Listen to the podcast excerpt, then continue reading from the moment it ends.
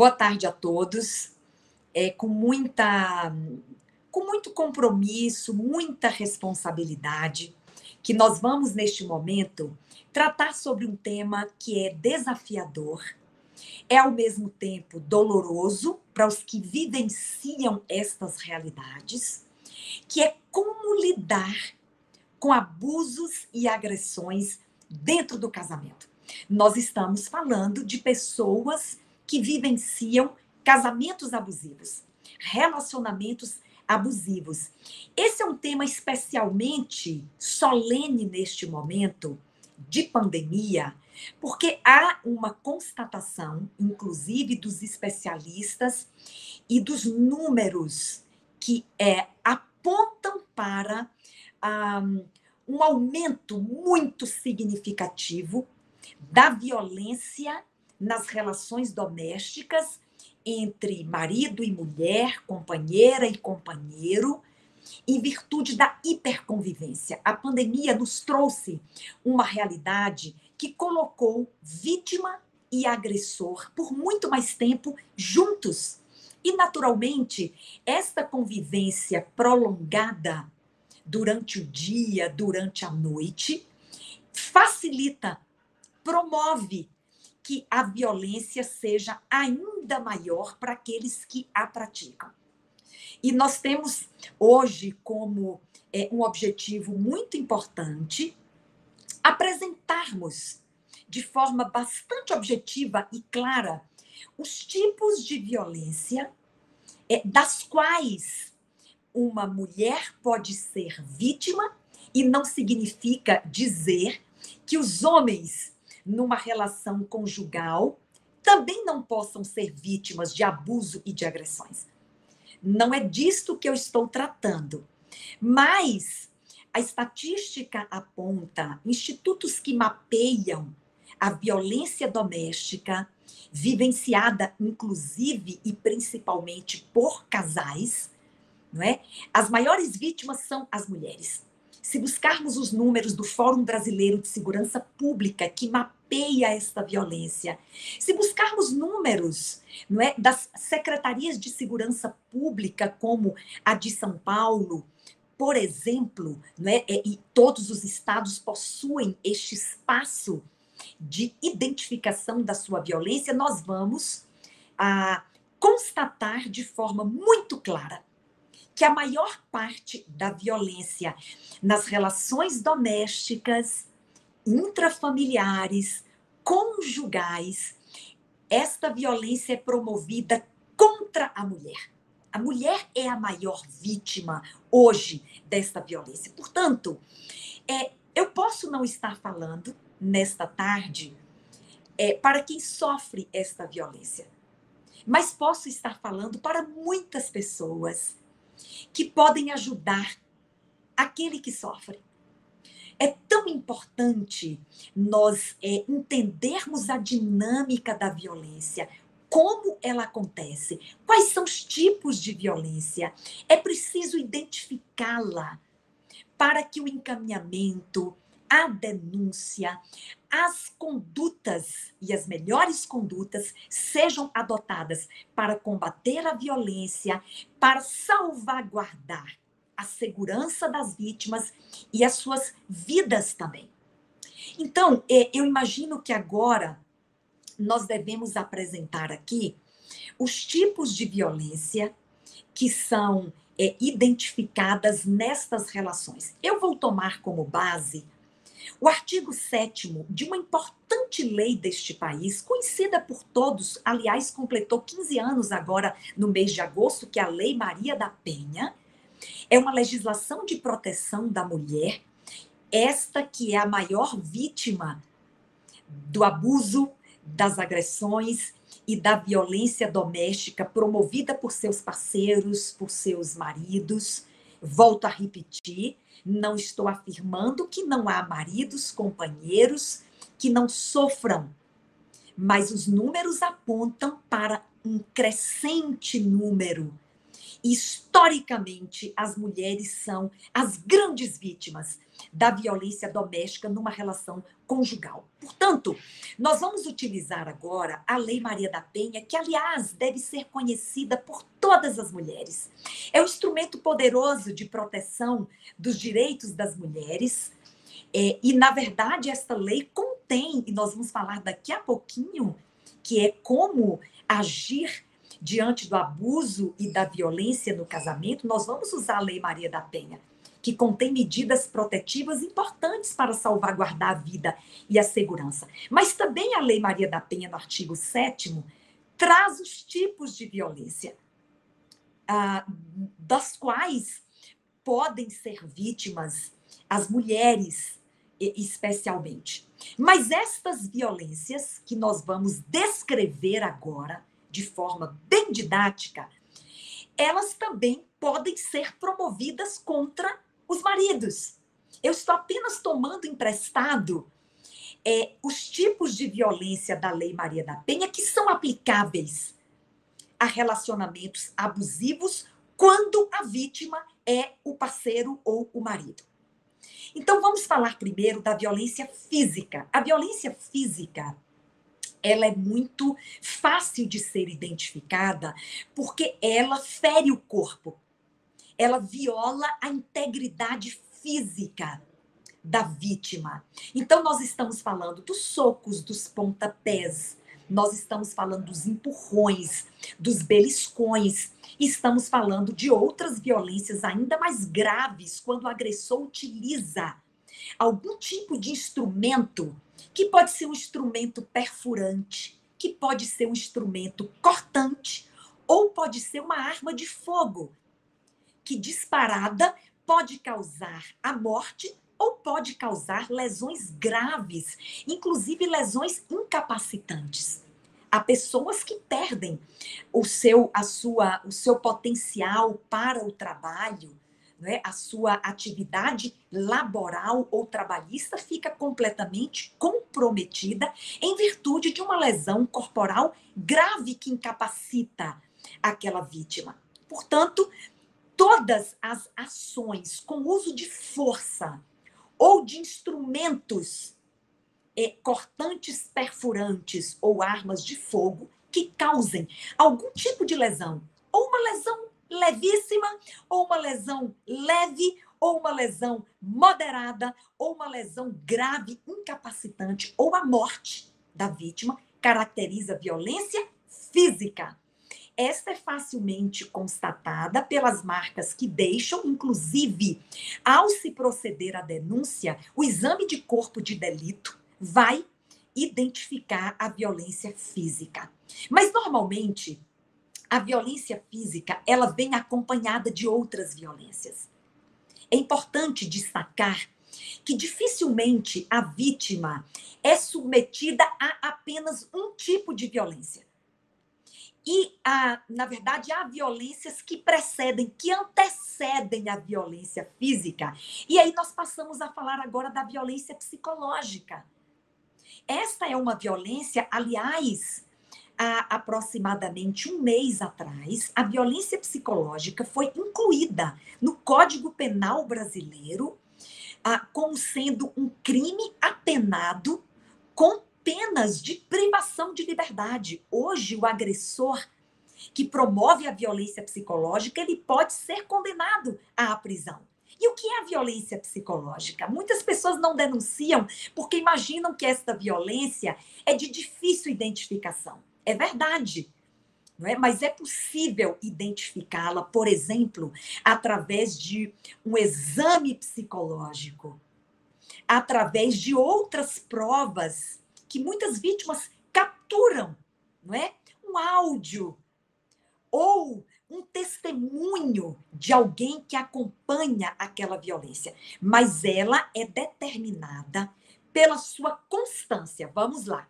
A violência psicológica não é uma ação isolada, uma briga de casal que aconteceu ali de forma pontual.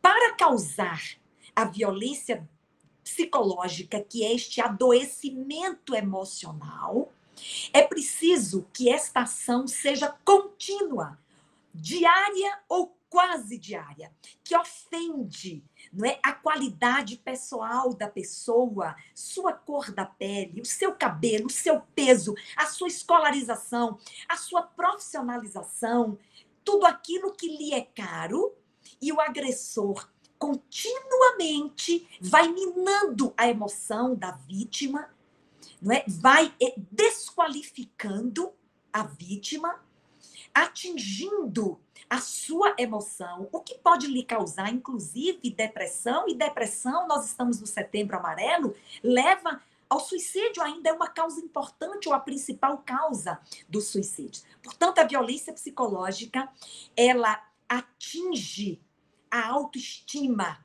ela diminui não é, a, a, a, a qualificação individual da pessoa, atingindo-a na sua, enfim, na sua parte psicológica, mental e causa adoecimento. Isso é violência psicológica.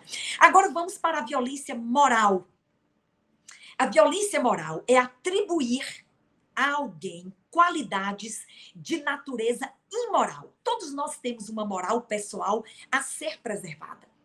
E há muito presente é, em muitos relacionamentos abusivos de marido e mulher, companheira e companheiro, não é? A atribuição de qualidades imorais que não são praticadas pela vítima é o que nós chamamos de calúnias, difamações, injúrias.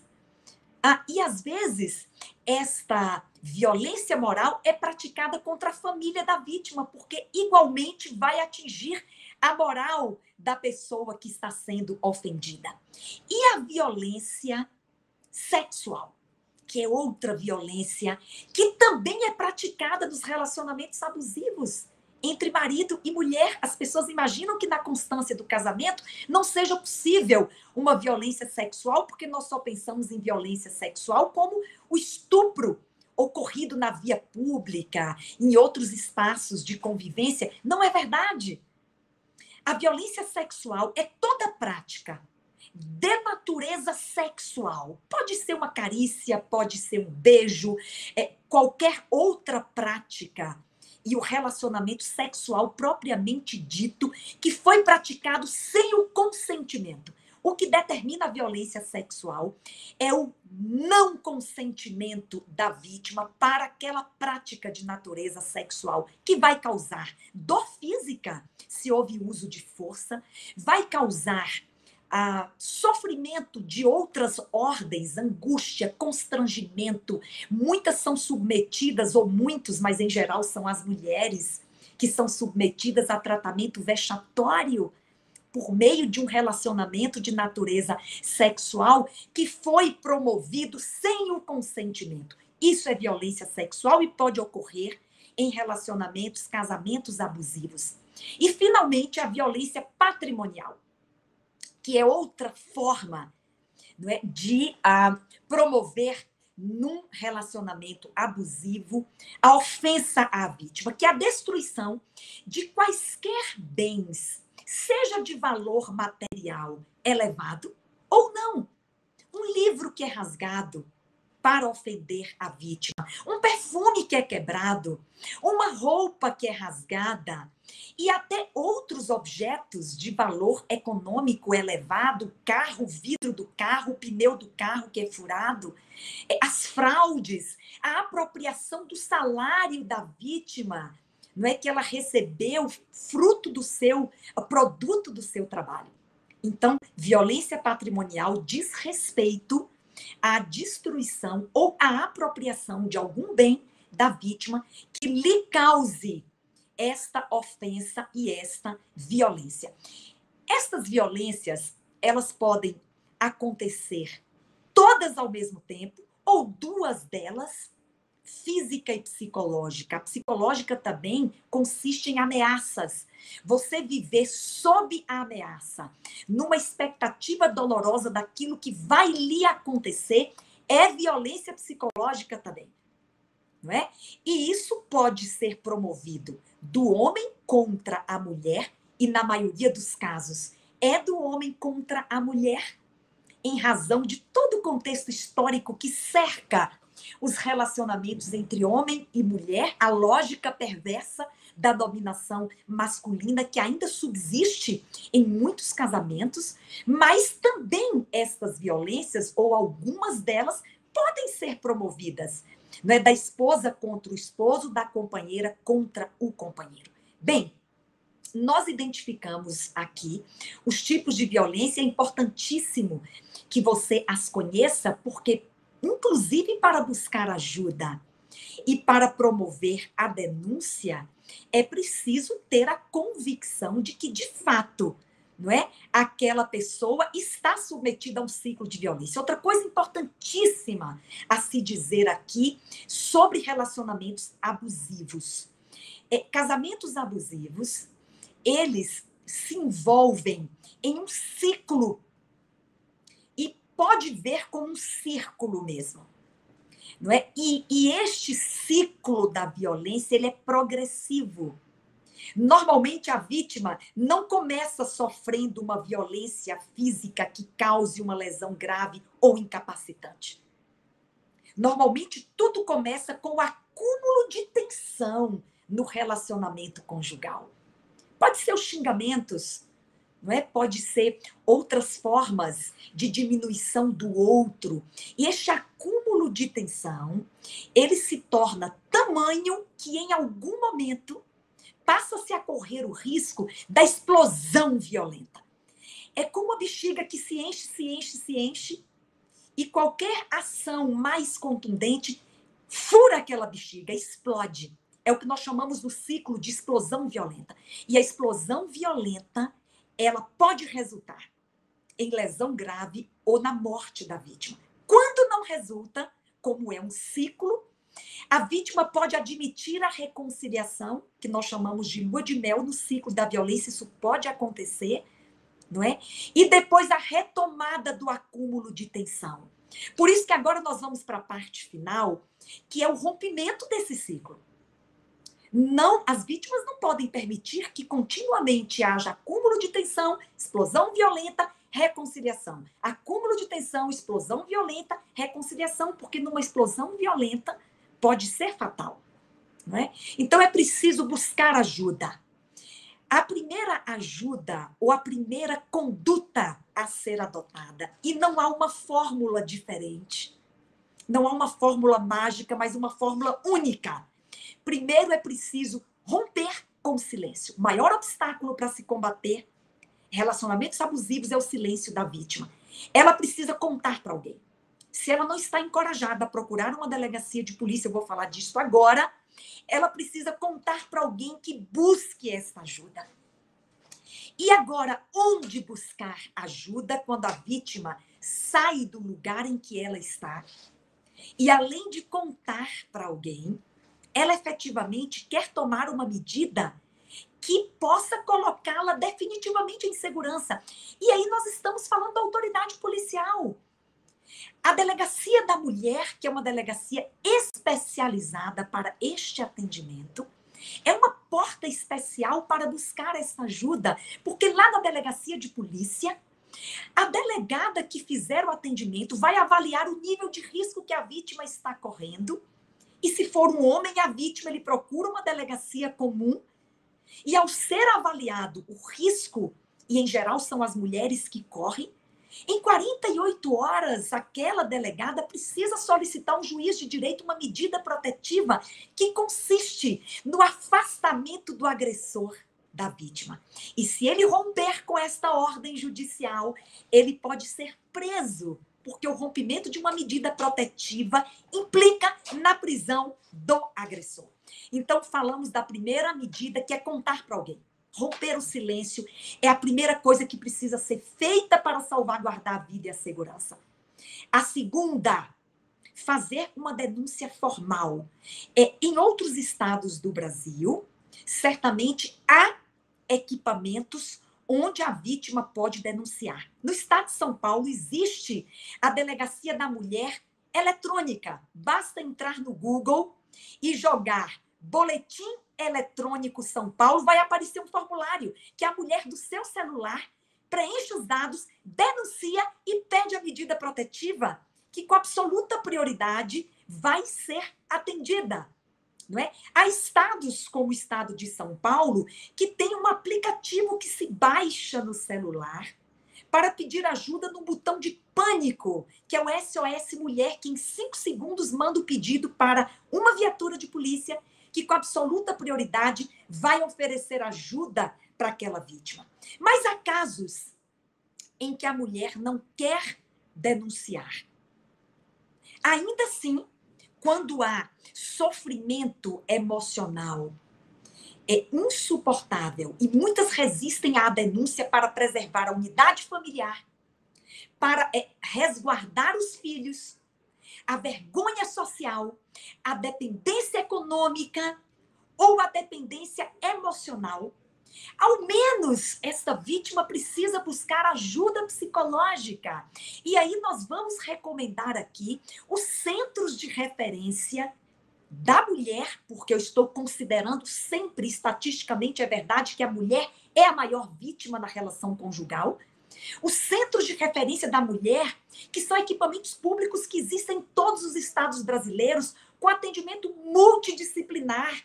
Lá ela vai receber aconselhamento e atendimento de um psicólogo, é a orientação de um advogado ela vai receber um atendimento social, porque muitas precisam ser encaminhadas para uma profissionalização, para buscar algo que lhe gere renda e lhe dê autonomia para romper com o ciclo. Então, se a mulher não quer proceder, não, é? é não quer agir num relacionamento abusivo, com a medida extrema mas eu acho que a medida extrema é, em relacionamentos que colocam a mulher ou o homem em iminente risco é buscar ajuda da autoridade policial. Né? Mas se ela não quer fazer isso, alguma ajuda ela precisa buscar. E aí é considerar os equipamentos públicos que têm atendimento multidisciplinar, psicológico, jurídico, social e, se for o caso, o encaminhamento médico hospitalar para aquelas que precisam deste tipo de atendimento. Mas eu vou deixar os números importantíssimos que podem ser utilizados. Não é? 180 é o Disque Mulher. Atendimento gratuito, atendimento anônimo, que pode ser feito pela vítima, mas também pode ser feito por alguém que quer ajudar. 180, não é? Quando o risco é iminente, é 190. Polícia Militar, é preciso chamar a segurança naquele exato momento. E cada estado tem os seus centros de referência e os equipamentos públicos que oferecem ajuda. A, também a Defensoria Pública, que tem em todos os estados advogados gratuitos que podem interferir para pedir medidas protetivas, mas também para auxiliar em ações, se for o caso de divórcios, de pensão alimentícia e outras que estão relacionadas a uma atuação judicial. Então, outra, Ministério Público. O Ministério Público também pode ser procurado e ser acionado em caso de violência, de agressão na relação conjugal. Então, falamos aqui do Ministério Público, da Defensoria Pública, das delegacias especializadas da mulher. Falamos no caso de São Paulo do SOS Mulher, que é um aplicativo com botão de pânico, mas falamos de outros equipamentos públicos onde a vítima pode buscar ajuda, aconselhamento, não é? E, inclusive, assistência jurídica e tratamento psicológico, que é o que mais é, é, o, é o problema mais recorrente. Portanto, o mais importante é contar, é romper o silêncio, é romper o ciclo, se reconectar com a vida e ter esperança de dias melhores, de viver em segurança, porque é o plano de Deus para os seus filhos. Está lá Isaías 32, 18. O meu povo habitará em moradas de paz, em moradas bem seguras, bem quietas e bem tranquilas. Que Deus abençoe você para que se vivencie esta situação possa buscar ajuda. E se não vivencia, que tenha absorvido aqui algum conteúdo que pode lhe capacitar a ajudar alguém. Um grande abraço, Deus abençoe a todos.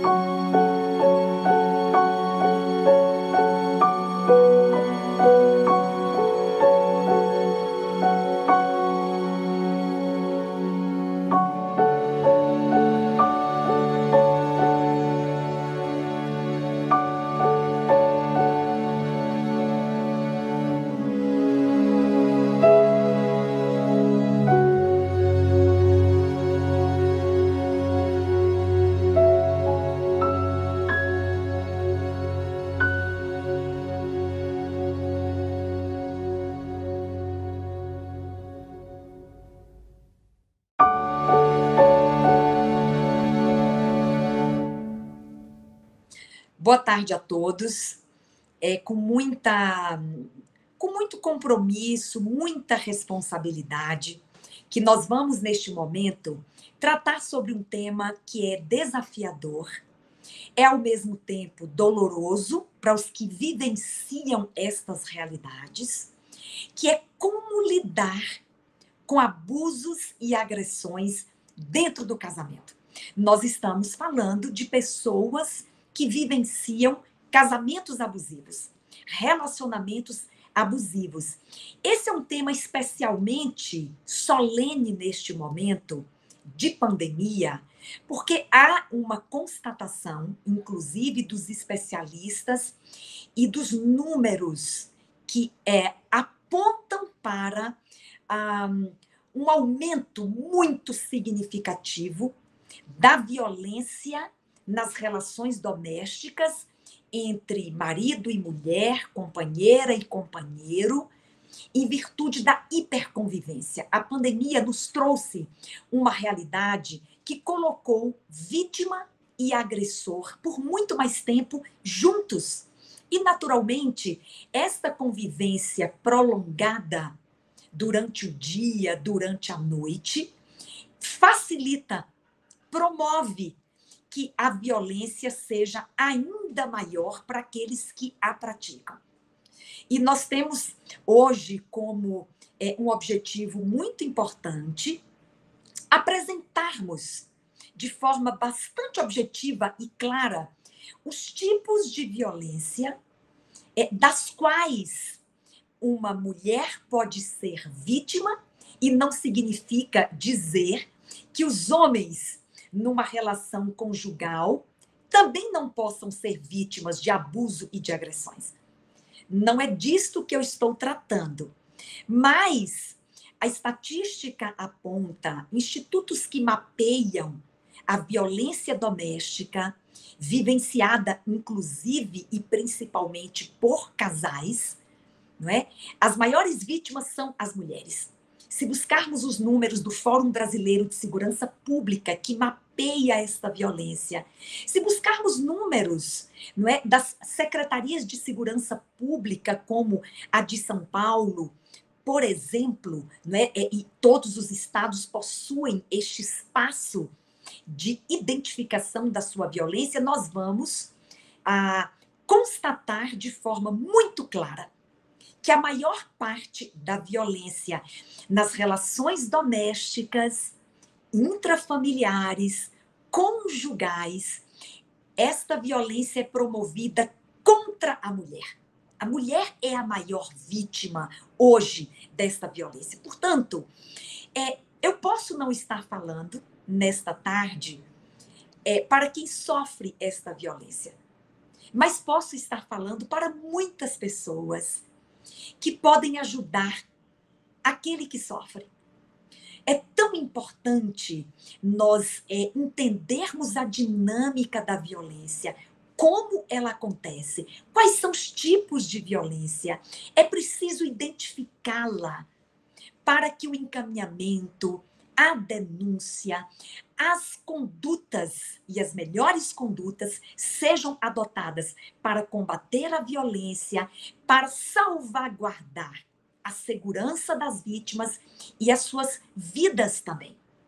Então, é, eu imagino que agora nós devemos apresentar aqui os tipos de violência que são é, identificadas nestas relações. Eu vou tomar como base o artigo 7 de uma importante lei deste país, conhecida por todos, aliás, completou 15 anos agora no mês de agosto, que é a Lei Maria da Penha, é uma legislação de proteção da mulher, esta que é a maior vítima do abuso, das agressões e da violência doméstica promovida por seus parceiros, por seus maridos.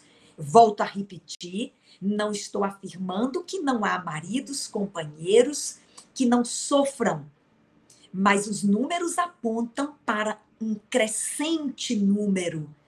Historicamente, as mulheres são as grandes vítimas da violência doméstica numa relação conjugal. Portanto, nós vamos utilizar agora a Lei Maria da Penha, que, aliás, deve ser conhecida por todas as mulheres.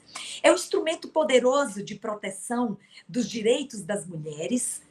É, e, na verdade, esta lei contém, e nós vamos falar daqui a pouquinho, que é como agir diante do abuso e da violência no casamento, nós vamos usar a Lei Maria da Penha que contém medidas protetivas importantes para salvaguardar a vida e a segurança. Mas também a Lei Maria da Penha, no artigo 7, traz os tipos de violência, ah, das quais podem ser vítimas as mulheres, especialmente. Mas estas violências que nós vamos descrever agora, de forma bem didática, elas também podem ser promovidas contra os maridos. Eu estou apenas tomando emprestado é, os tipos de violência da Lei Maria da Penha que são aplicáveis a relacionamentos abusivos quando a vítima é o parceiro ou o marido. Então vamos falar primeiro da violência física. A violência física ela é muito fácil de ser identificada porque ela fere o corpo ela viola a integridade física da vítima. Então, nós estamos falando dos socos, dos pontapés, nós estamos falando dos empurrões, dos beliscões, estamos falando de outras violências ainda mais graves quando o agressor utiliza algum tipo de instrumento que pode ser um instrumento perfurante, que pode ser um instrumento cortante ou pode ser uma arma de fogo que disparada pode causar a morte ou pode causar lesões graves, inclusive lesões incapacitantes. Há pessoas que perdem o seu, a sua, o seu potencial para o trabalho, né? a sua atividade laboral ou trabalhista fica completamente comprometida em virtude de uma lesão corporal grave que incapacita aquela vítima.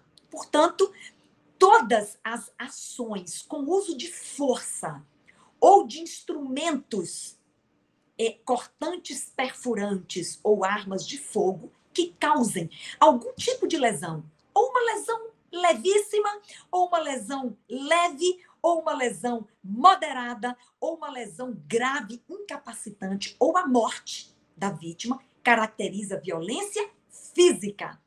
Esta é facilmente constatada pelas marcas que deixam, inclusive, ao se proceder à denúncia, o exame de corpo de delito vai identificar a violência física.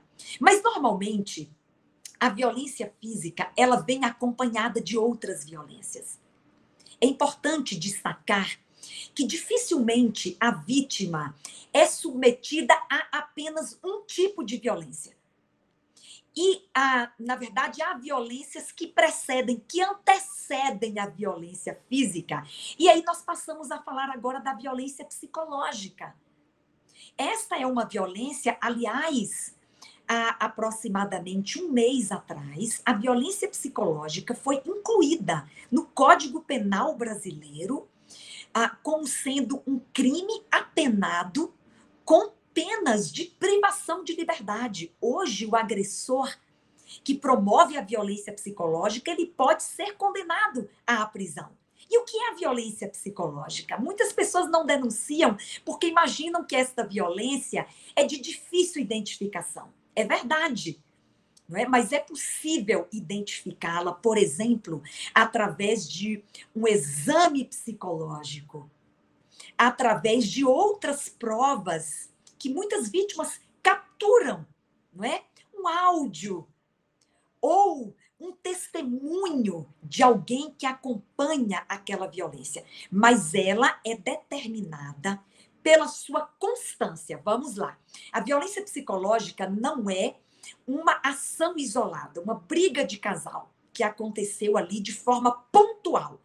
Para causar a violência psicológica, que é este adoecimento emocional, é preciso que esta ação seja contínua, diária ou quase diária, que ofende não é, a qualidade pessoal da pessoa, sua cor da pele, o seu cabelo, o seu peso, a sua escolarização, a sua profissionalização, tudo aquilo que lhe é caro e o agressor continuamente vai minando a emoção da vítima, não é? Vai eh, desqualificando a vítima, atingindo a sua emoção, o que pode lhe causar, inclusive, depressão, e depressão, nós estamos no setembro amarelo, leva ao suicídio, ainda é uma causa importante ou a principal causa do suicídio. Portanto, a violência psicológica, ela atinge a autoestima, ela diminui não é, a, a, a, a qualificação individual da pessoa, atingindo-a na sua, enfim, na sua parte psicológica, mental e causa adoecimento. Isso é violência psicológica. Agora vamos para a violência moral. A violência moral é atribuir a alguém qualidades de natureza imoral. Todos nós temos uma moral pessoal a ser preservada. E há muito presente é, em muitos relacionamentos abusivos de marido e mulher, companheira e companheiro, não é? A atribuição de qualidades imorais que não são praticadas pela vítima é o que nós chamamos de calúnias, difamações, injúrias. Ah, e às vezes esta violência moral é praticada contra a família da vítima, porque igualmente vai atingir a moral da pessoa que está sendo ofendida.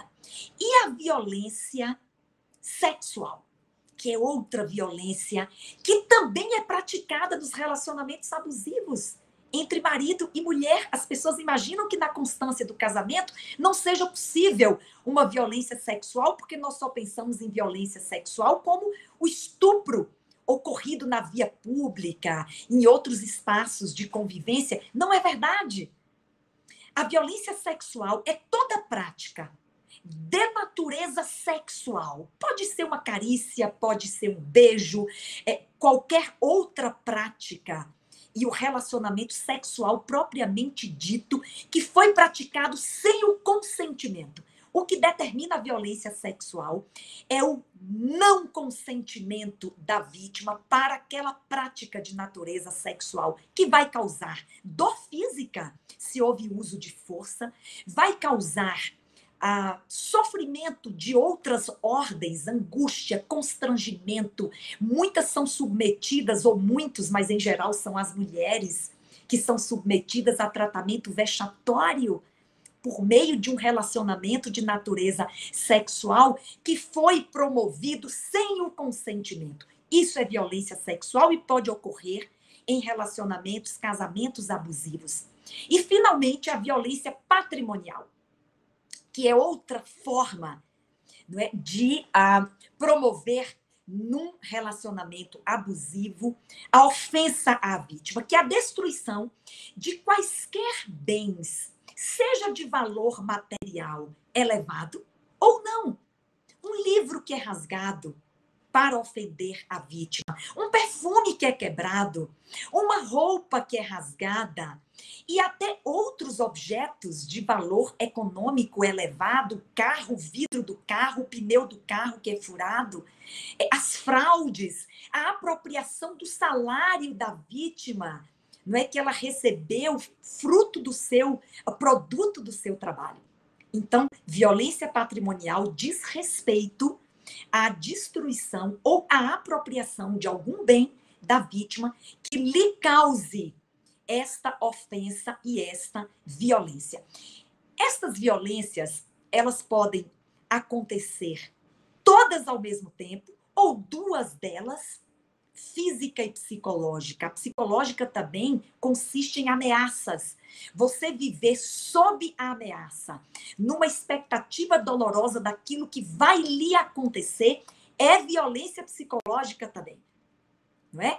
E isso pode ser promovido do homem contra a mulher, e na maioria dos casos é do homem contra a mulher.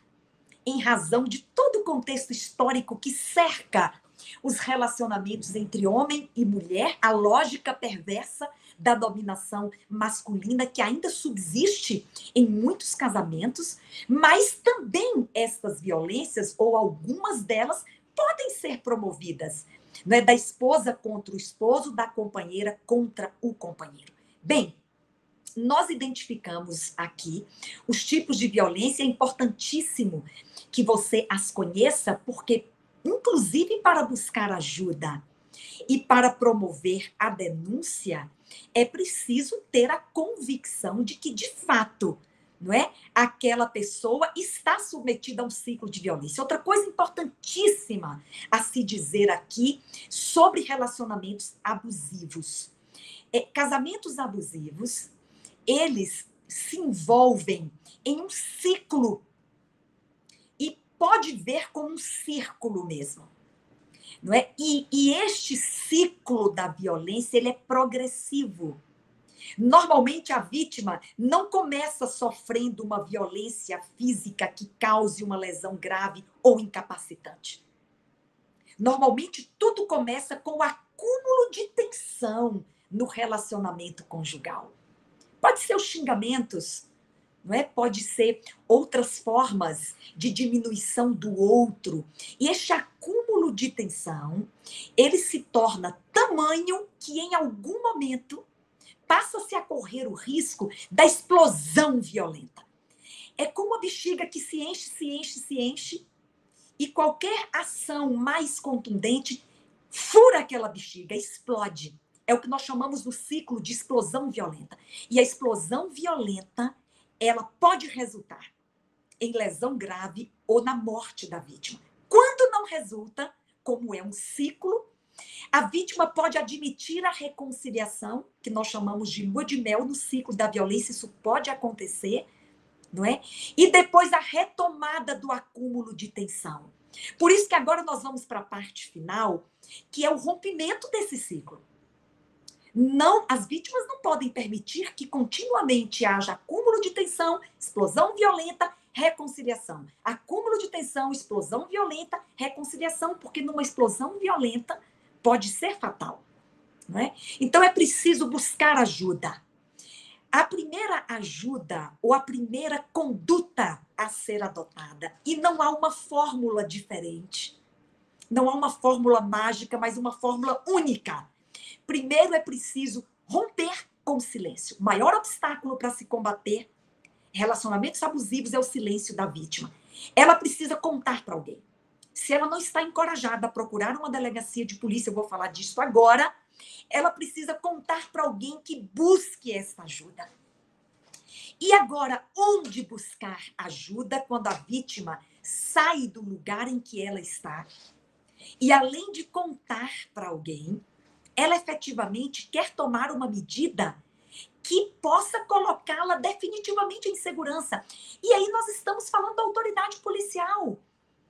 A delegacia da mulher, que é uma delegacia especializada para este atendimento, é uma porta especial para buscar essa ajuda, porque lá na delegacia de polícia, a delegada que fizer o atendimento vai avaliar o nível de risco que a vítima está correndo e se for um homem, a vítima ele procura uma delegacia comum.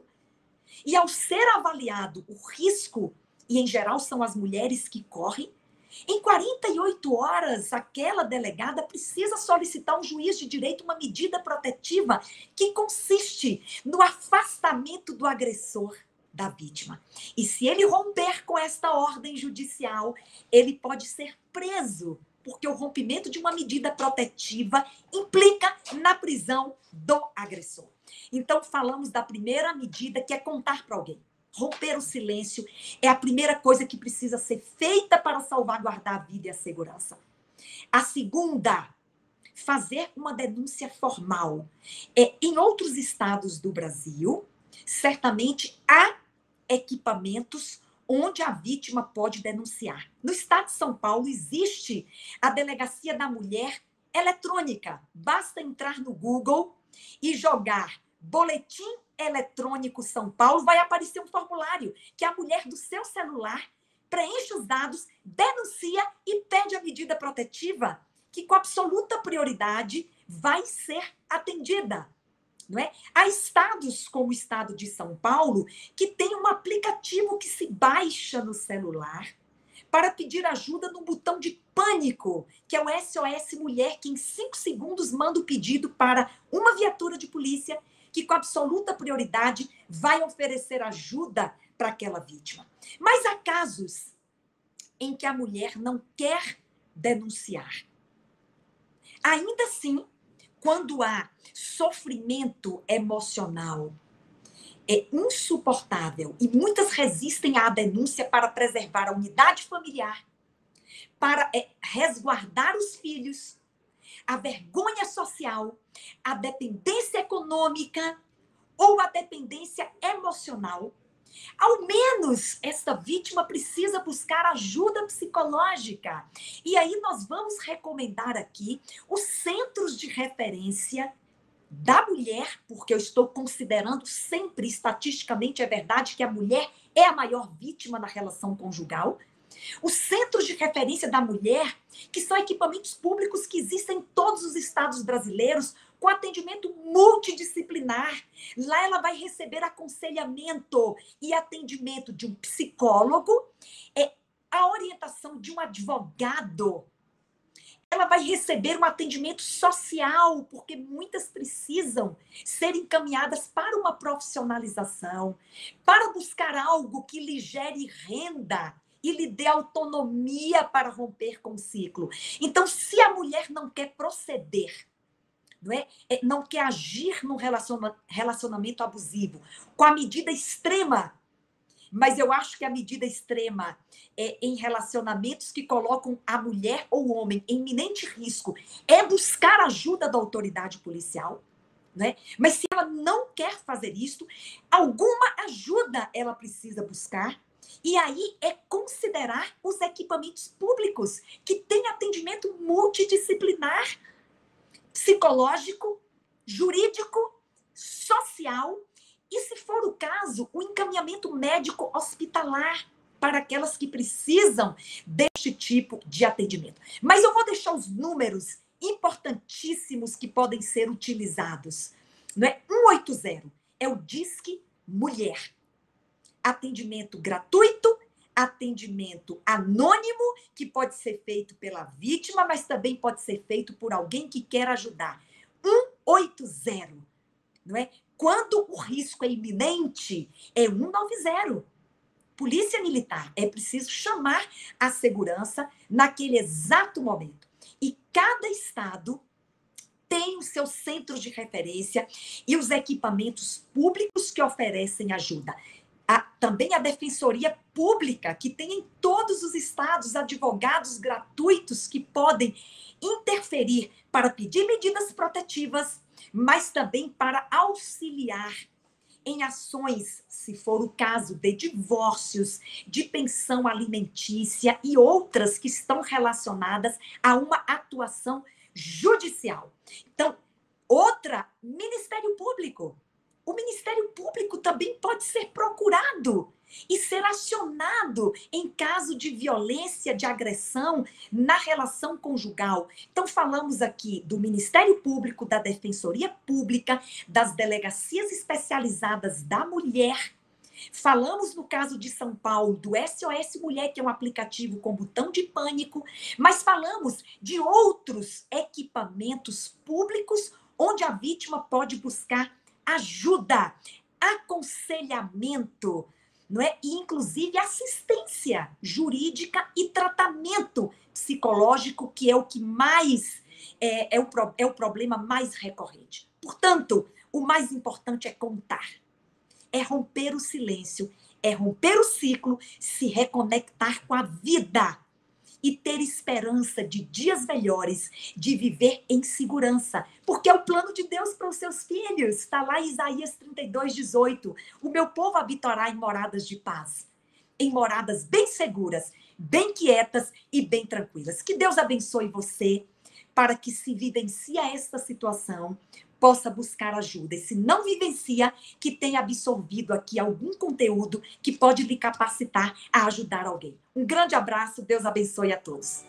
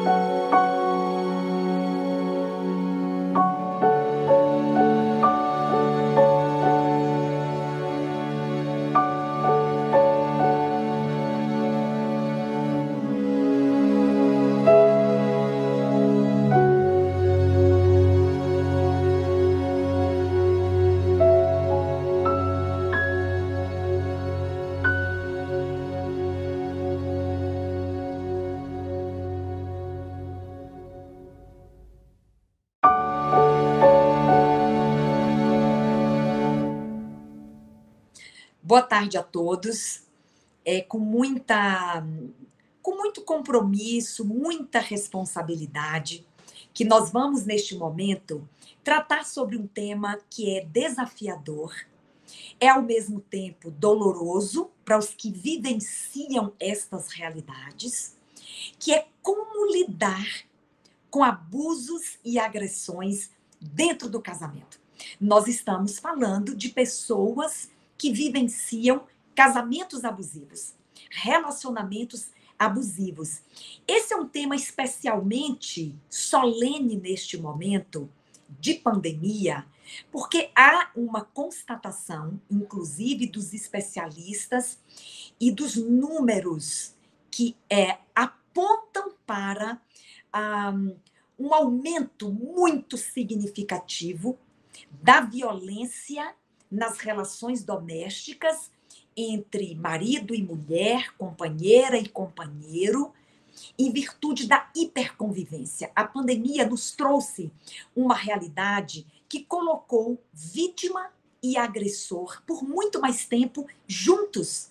E, naturalmente, esta convivência prolongada durante o dia, durante a noite, facilita, promove que a violência seja ainda maior para aqueles que a praticam. E nós temos hoje como é, um objetivo muito importante apresentarmos de forma bastante objetiva e clara os tipos de violência é, das quais uma mulher pode ser vítima e não significa dizer que os homens numa relação conjugal também não possam ser vítimas de abuso e de agressões. Não é disto que eu estou tratando. Mas a estatística aponta institutos que mapeiam a violência doméstica, vivenciada inclusive e principalmente por casais, não é? As maiores vítimas são as mulheres.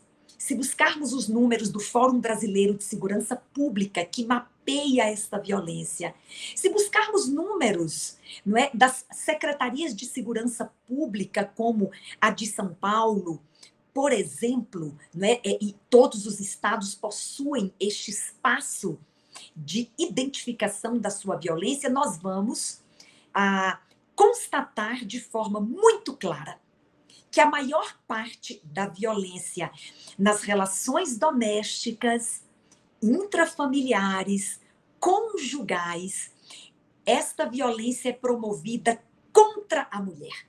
A mulher é a maior vítima hoje desta violência. Portanto, é, eu posso não estar falando nesta tarde é, para quem sofre esta violência, mas posso estar falando para muitas pessoas que podem ajudar aquele que sofre. É tão importante nós é, entendermos a dinâmica da violência, como ela acontece, quais são os tipos de violência. É preciso identificá-la para que o encaminhamento, a denúncia, as condutas e as melhores condutas sejam adotadas para combater a violência, para salvaguardar a segurança das vítimas e as suas vidas também. Então, é, eu imagino que agora nós devemos apresentar aqui os tipos de violência que são é, identificadas nestas relações. Eu vou tomar como base o artigo 7 de uma importante lei deste país, conhecida por todos, aliás, completou 15 anos agora no mês de agosto, que é a Lei Maria da Penha, é uma legislação de proteção da mulher, esta que é a maior vítima do abuso, das agressões e da violência doméstica promovida por seus parceiros, por seus maridos. Volto a repetir, não estou afirmando que não há maridos, companheiros que não sofram, mas os números apontam para um crescente número Historicamente, as mulheres são as grandes vítimas da violência doméstica numa relação conjugal. Portanto, nós vamos utilizar agora a Lei Maria da Penha, que, aliás, deve ser conhecida por todas as mulheres. É um instrumento poderoso de proteção dos direitos das mulheres.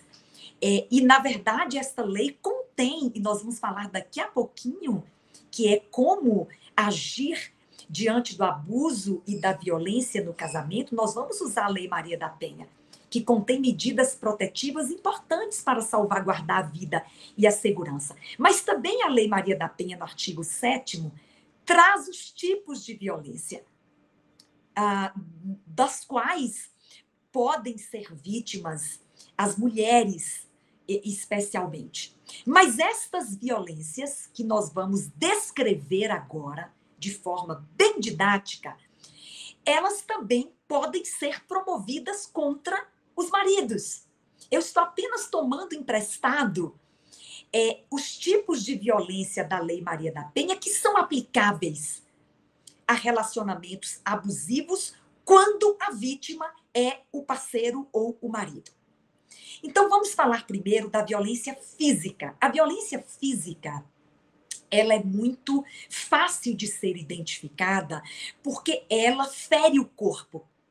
Ela viola a integridade física da vítima.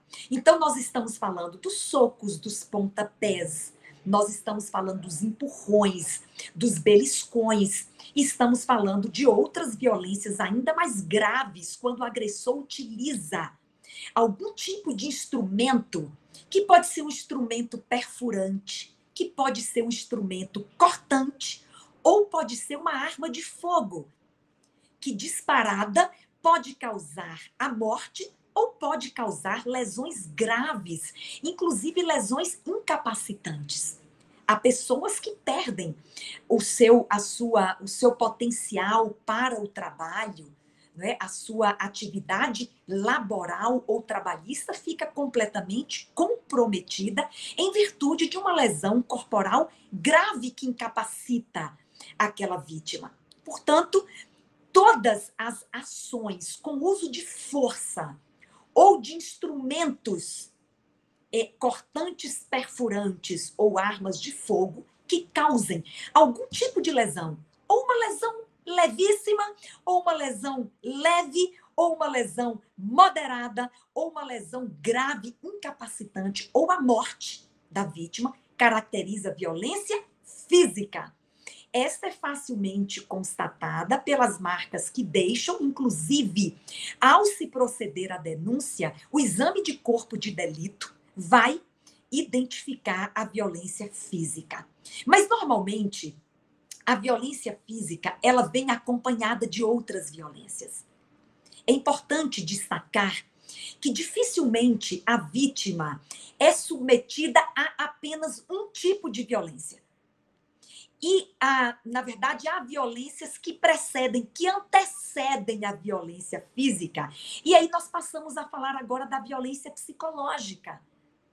Esta é uma violência, aliás, há aproximadamente um mês atrás, a violência psicológica foi incluída no Código Penal brasileiro ah, como sendo um crime apenado com penas de privação de liberdade. Hoje, o agressor que promove a violência psicológica, ele pode ser condenado à prisão. E o que é a violência psicológica? Muitas pessoas não denunciam porque imaginam que esta violência é de difícil identificação. É verdade. É? Mas é possível identificá-la, por exemplo, através de um exame psicológico, através de outras provas que muitas vítimas capturam, não é? Um áudio ou um testemunho de alguém que acompanha aquela violência, mas ela é determinada pela sua constância. Vamos lá. A violência psicológica não é uma ação isolada, uma briga de casal que aconteceu ali de forma pontual.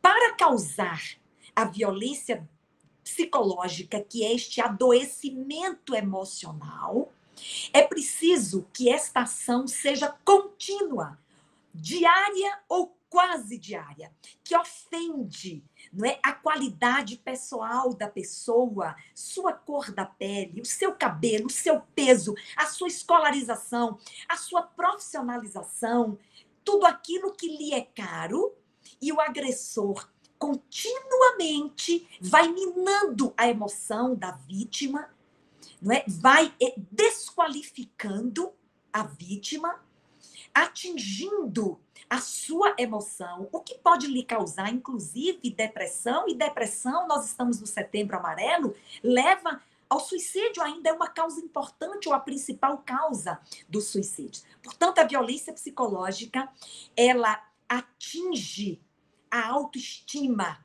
ela diminui não é, a, a, a, a qualificação individual da pessoa, atingindo-a na sua, enfim, na sua parte psicológica, mental e causa adoecimento. Isso é violência psicológica.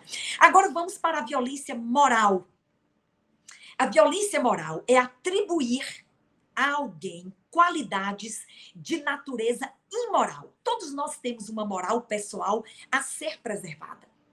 E há muito presente é, em muitos relacionamentos abusivos de marido e mulher, companheira e companheiro, não é? A atribuição de qualidades imorais que não são praticadas pela vítima é o que nós chamamos de calúnias, difamações, injúrias. Ah, e às vezes esta violência moral é praticada contra a família da vítima, porque igualmente vai atingir a moral da pessoa que está sendo ofendida.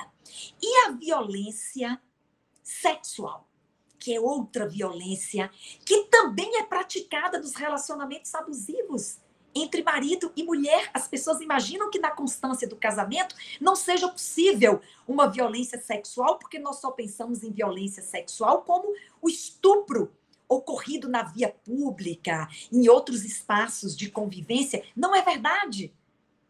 A violência sexual é toda prática de natureza sexual. Pode ser uma carícia, pode ser um beijo, é, qualquer outra prática e o relacionamento sexual propriamente dito que foi praticado sem o consentimento. O que determina a violência sexual é o não consentimento da vítima para aquela prática de natureza sexual que vai causar dor física, se houve uso de força, vai causar a sofrimento de outras ordens, angústia, constrangimento. Muitas são submetidas, ou muitos, mas em geral são as mulheres, que são submetidas a tratamento vexatório por meio de um relacionamento de natureza sexual que foi promovido sem o consentimento. Isso é violência sexual e pode ocorrer em relacionamentos, casamentos abusivos. E, finalmente, a violência patrimonial que é outra forma é, de uh, promover num relacionamento abusivo a ofensa à vítima, que é a destruição de quaisquer bens, seja de valor material elevado ou não. Um livro que é rasgado, para ofender a vítima. Um perfume que é quebrado, uma roupa que é rasgada. E até outros objetos de valor econômico elevado, carro, vidro do carro, pneu do carro que é furado, as fraudes, a apropriação do salário da vítima, não é que ela recebeu fruto do seu produto do seu trabalho.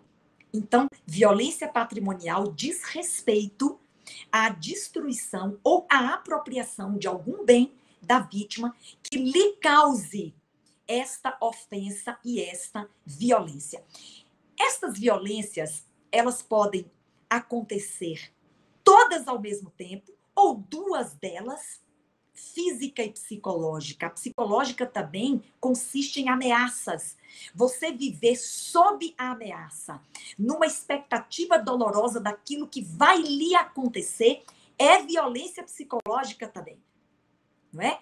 E isso pode ser promovido do homem contra a mulher, e na maioria dos casos é do homem contra a mulher em razão de todo o contexto histórico que cerca os relacionamentos entre homem e mulher, a lógica perversa da dominação masculina que ainda subsiste em muitos casamentos, mas também estas violências, ou algumas delas, podem ser promovidas.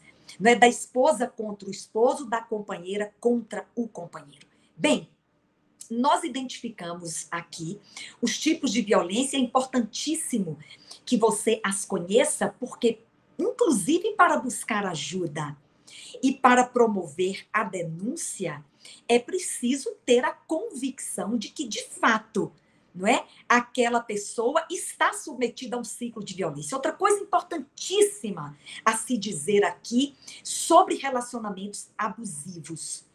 É, casamentos abusivos, eles se envolvem em um ciclo pode ver como um círculo mesmo não é? E, e este ciclo da violência ele é progressivo. Normalmente a vítima não começa sofrendo uma violência física que cause uma lesão grave ou incapacitante. Normalmente tudo começa com o acúmulo de tensão no relacionamento conjugal. Pode ser os xingamentos, não é? Pode ser outras formas de diminuição do outro. E este acúmulo de tensão, ele se torna tamanho que em algum momento passa-se a correr o risco da explosão violenta.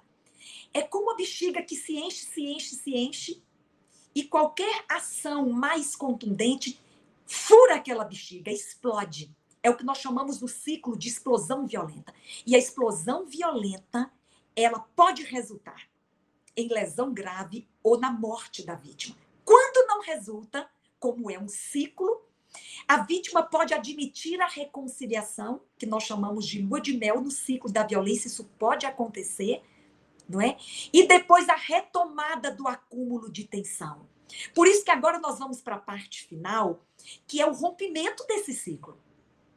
Não, as vítimas não podem permitir que continuamente haja acúmulo de tensão, explosão violenta, reconciliação. Acúmulo de tensão, explosão violenta, reconciliação, porque numa explosão violenta pode ser fatal. É? Então é preciso buscar ajuda. A primeira ajuda ou a primeira conduta a ser adotada, e não há uma fórmula diferente, não há uma fórmula mágica, mas uma fórmula única Primeiro é preciso romper com o silêncio. O maior obstáculo para se combater relacionamentos abusivos é o silêncio da vítima. Ela precisa contar para alguém. Se ela não está encorajada a procurar uma delegacia de polícia, eu vou falar disso agora, ela precisa contar para alguém que busque essa ajuda.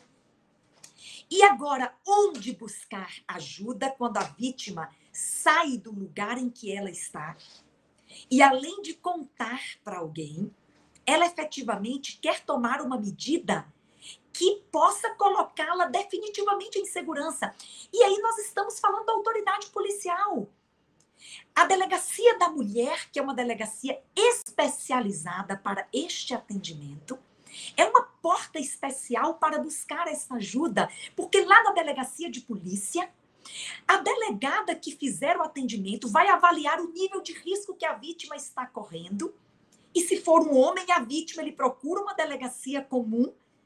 E ao ser avaliado o risco, e em geral são as mulheres que correm, em 48 horas, aquela delegada precisa solicitar um juiz de direito uma medida protetiva que consiste no afastamento do agressor da vítima. E se ele romper com esta ordem judicial, ele pode ser preso porque o rompimento de uma medida protetiva implica na prisão do agressor. Então, falamos da primeira medida, que é contar para alguém. Romper o silêncio é a primeira coisa que precisa ser feita para salvaguardar a vida e a segurança. A segunda, fazer uma denúncia formal.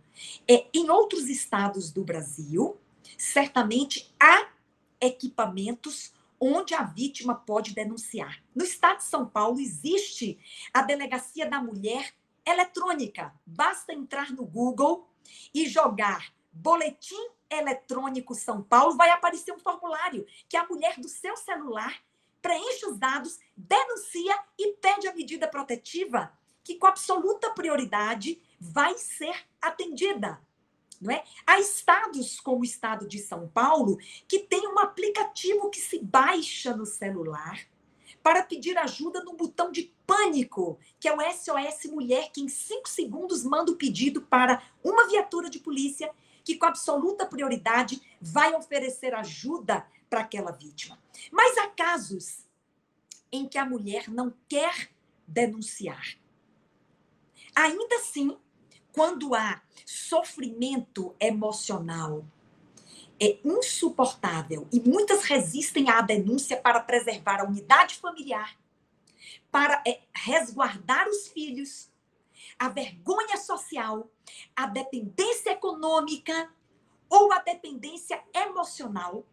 Ao menos esta vítima precisa buscar ajuda psicológica.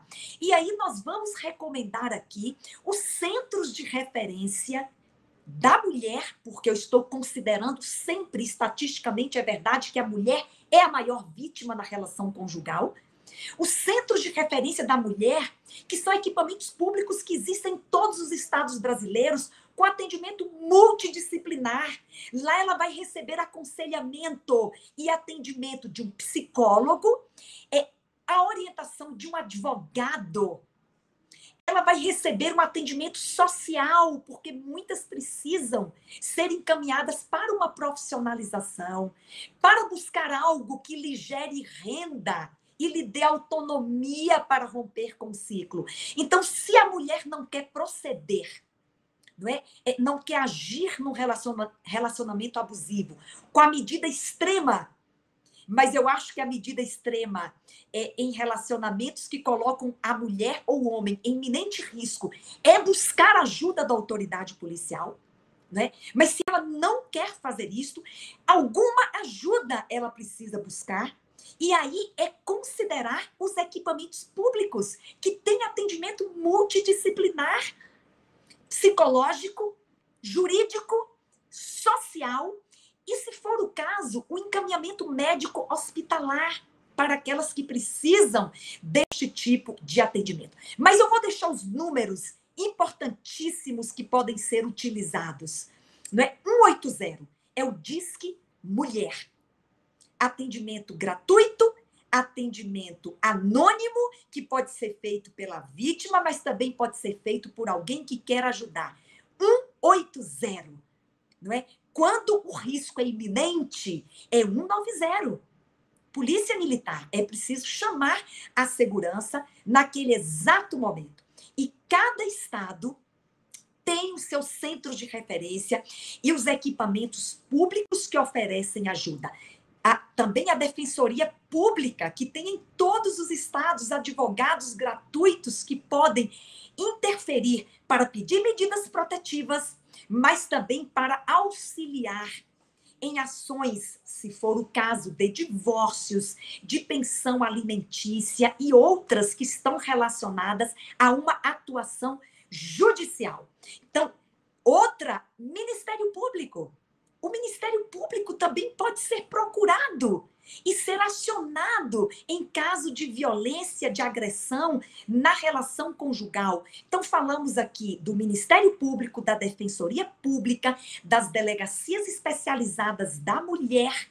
Falamos no caso de São Paulo do SOS Mulher, que é um aplicativo com botão de pânico, mas falamos de outros equipamentos públicos onde a vítima pode buscar ajuda, aconselhamento, não é? E, inclusive, assistência jurídica e tratamento psicológico, que é o que mais é, é, o, é o problema mais recorrente. Portanto, o mais importante é contar, é romper o silêncio, é romper o ciclo, se reconectar com a vida e ter esperança de dias melhores, de viver em segurança, porque é o plano de Deus para os seus filhos. Está lá Isaías 32, 18. O meu povo habitará em moradas de paz, em moradas bem seguras, bem quietas e bem tranquilas. Que Deus abençoe você para que se vivencie esta situação possa buscar ajuda. E se não vivencia, que tenha absorvido aqui algum conteúdo que pode lhe capacitar a ajudar alguém. Um grande abraço, Deus abençoe a todos.